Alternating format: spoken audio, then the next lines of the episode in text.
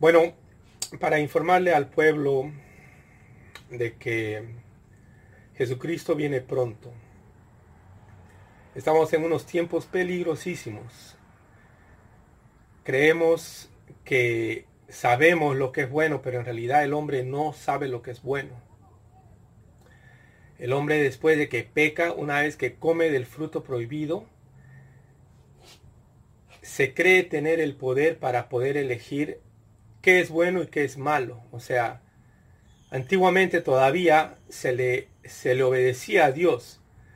Cualquiera que rompía una ley, digamos, eh, el no matar, el que mataba, él sabía que está, lo que estaba haciendo era malo. Pero hoy en día ese, eso de matar ya ni siquiera se le llama malo.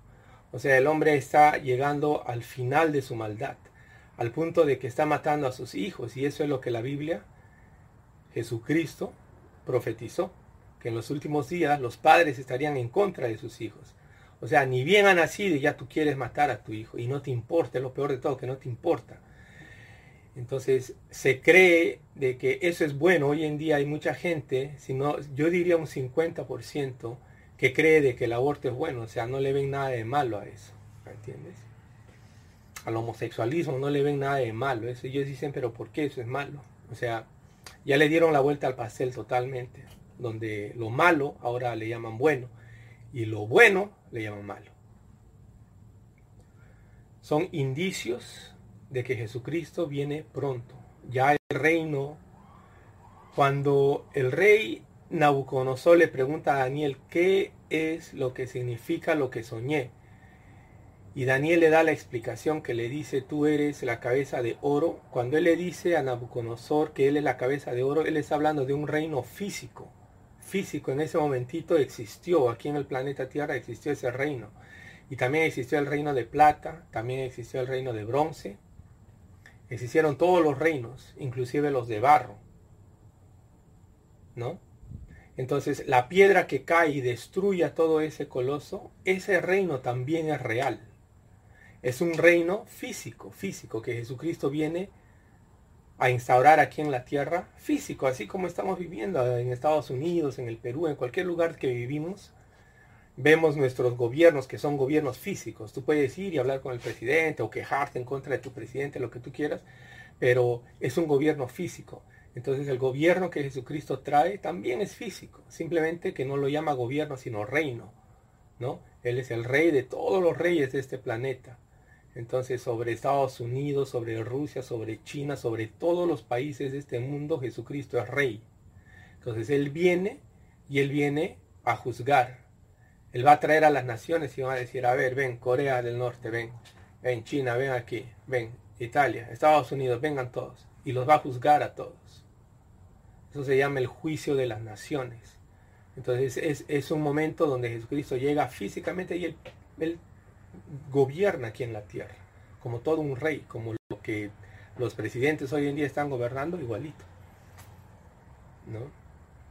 Lo destrona a Satanás. En estos momentos quien está gobernando el mundo es Satanás. Él es el dueño de este mundo. Todo hombre, por decir algo, todo hombre que no cree en Jesucristo se ha hecho enemigo de Dios automáticamente. ¿Mm? Y como el que gobierna es Jesús, Él solamente da una salida. O entras al reino de los cielos sin ningún pecado, o caes al infierno, porque se abre la tierra. Y queda Jesucristo en un lado y todos los santos. Y en el otro lado quedan todas las naciones. Y el que quiere entrar, tiene que entrar sin pecado. Entonces, ahí es donde se cumple la profecía que Jesucristo dijo que si tu mano derecha te es ocasión de pecar, entonces córtatela. Porque si el reino que Jesucristo trae es físico, sabemos que esa, esa parte donde le, donde le dice al hombre, le dice, si la mano derecha te es ocasión de, pecar, córtatela, porque es mejor entrar al, al, reino de los cielos mocho que ser echado al infierno con brazo y todo. ¿Entiende? Entonces, ese momento se tiene que cumplir, porque Jesucristo dijo, de que ni una J ni una tilde pasarán, a menos, o sea, acabarán, mejor dicho, que todo se va a cumplir. que todo, todo absolutamente se va a cumplir. Entonces, ese momento donde, donde Jesús dijo que si el ojo derecho te es ocasión de pecar, arráncatelo. Ese momento es cuando Jesucristo venga a gobernar las naciones. Entonces, todo aquel, digamos, todo aquel cristiano que se quedó en el rapto, todo aquel que no fue llevado con la iglesia, hay muchas iglesias que hoy en día están enseñando de que la iglesia pasa por la gran tribulación. Y ellos tienen razón, pero es esa iglesia la que pasa por la gran tribulación. Porque la iglesia que esperamos a Jesucristo, esa no pasa por la gran tribulación. Esa es raptada y es llevada al cielo. De lo contrario, no hay salvación. Pues la salvación, esa es la salvación. Nos, salva, nos sacó de este mundo. Imagínate pues que tú estés hablando con, tu, con tus amigos, lo que sea, y de pronto tú comienzas a elevarte, uff, qué locura, comienzas a elevarte y te, das cuenta que te estás yendo al cielo, wow, qué increíble, y encima tú ves hacia abajo y te das cuenta, muchacha, toda la gente que se queda pobrecitos todavía pagando renta, pagando luz, peleándose entre ellos, sufriendo hambre, teniendo que matar animales para vivir, etcétera, etcétera.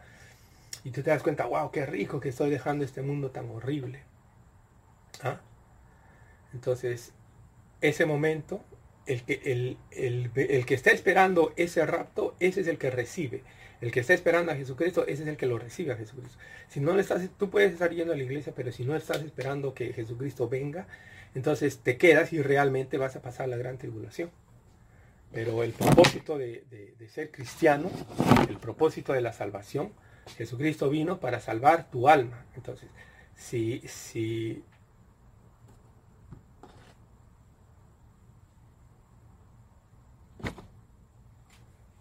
Si Él vino a salvar tu alma, es para que no vayas al infierno. Entonces Jesucristo te rapta y te lleva y te salva. Salva tu cuerpo, tu alma y tu espíritu. Y se lo lleva. Antes de, ser echado al infierno. Increíble. ¿Mm? Entonces, esa llegada que es muy pronta, ya la podemos ver. En pocas palabras, antes de que Jesucristo se lleve a su iglesia, mejor dicho, antes de que Lucifer, en convertido en Satanás, aparezca en el mundo como el anticristo, entonces Jesucristo se lleva a su iglesia. Y la venida de, la, mejor dicho, la aparición del anticristo ya tú la puedes ver, ya podemos ver la marca esa, o sea, todos sabemos que la marca esa que en Europa se están poniendo, yo he visto, yo he puesto ya varios videos, o un video he puesto donde se, muestra eh, el chip, que ya hay mucha gente que, que están que los está metiendo en la mano. Esa es la marca del anticristo. Aunque muchos cristianos hoy en día están diciendo que esa no es, pero sí la es. ¿Por qué?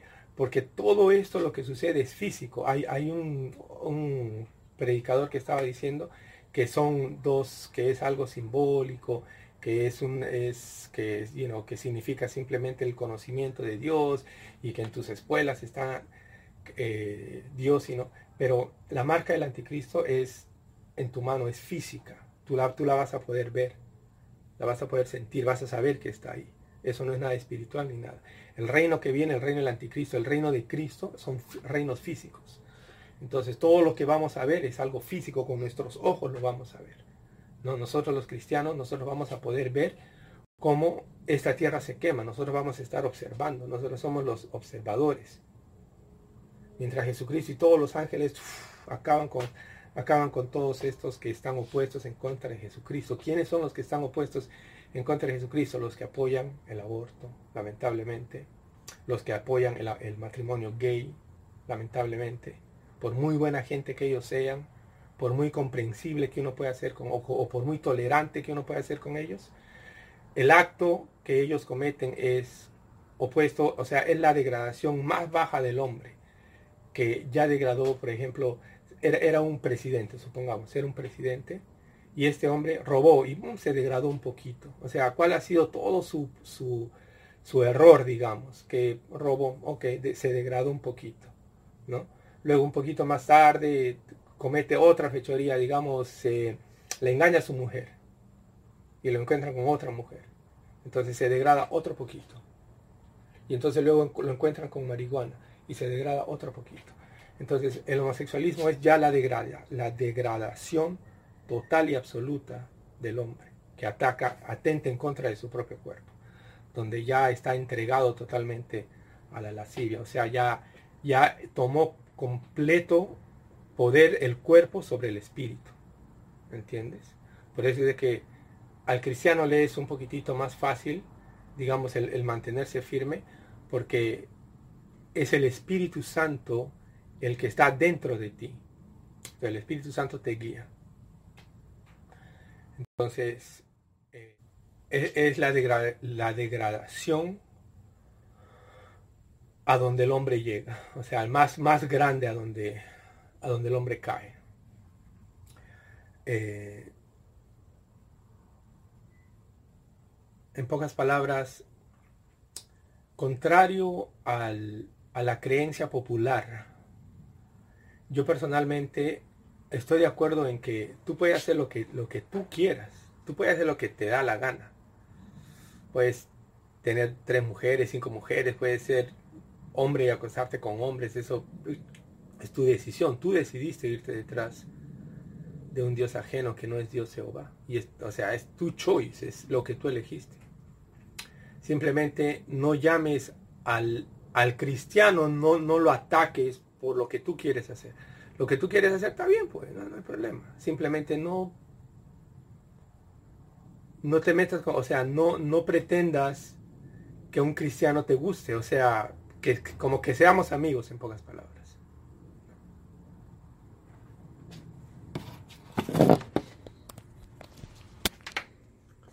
Simplemente se le informa, se le informa al, al homosexual que está en mal camino, en un camino equivocado. ¿No? Entonces, como ellos se ofenden y todo, entonces parece que el cristiano los ataca, pero en realidad los cristianos no los atacamos, simplemente les avisamos. Entonces, una vez avisados, si ellos quieren continuar, ok, pueden continuar, ya ni modo, ¿qué se va a hacer?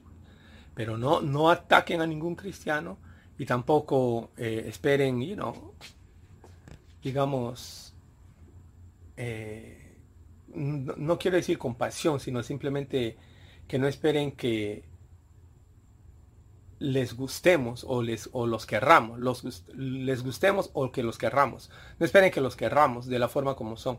O sea, un cristiano no puede aceptar eh, que un transgender venga a decir de que eh, e, e, es un hombre metido en el cuerpo de una mujer, y hacerse la víctima ni nada de eso. O sea, un cristiano no puede tolerar nada de eso. Nada de eso es aceptable. Entonces, si tú eres cristiano y estás acariciando eso, estás diciendo, te conviertes en un mentiroso porque Jesucristo dijo de que después, de la, después del sacrificio que Jesucristo hizo, ya no hay sacrificio más grande que eso. O sea, Dios es bueno, sí, Dios es bueno. ¿Cómo demostró que, que Dios es bueno? Enviando a Jesucristo para que nos salve de este mundo de pecados. Para eso vino Jesús. ¿Ok? Entonces, te salvó del pecado y para eso hubo un sacrificio. Mayor que ese sacrificio ya no existe. O sea, de que el amor que Dios tiene con el hombre tiene un límite. Y el límite es que solamente entran al reino de los cielos los que creen en Jesucristo y los que hacen la voluntad de Jesucristo. O sea, los que han obedecido prácticamente. ¿No? Y, cómo uno sabe la obediencia, será que es porque va a la iglesia y todo. La iglesia no tiene absolutamente nada que ver. Si tú obedeces a Dios o no, es, o sea, prácticamente, simplemente se nota. Se nota y ya. Tú lo caminas y ya es fácil para ti. No, no, no, no te cuesta nada. Porque si te cuesta, entonces...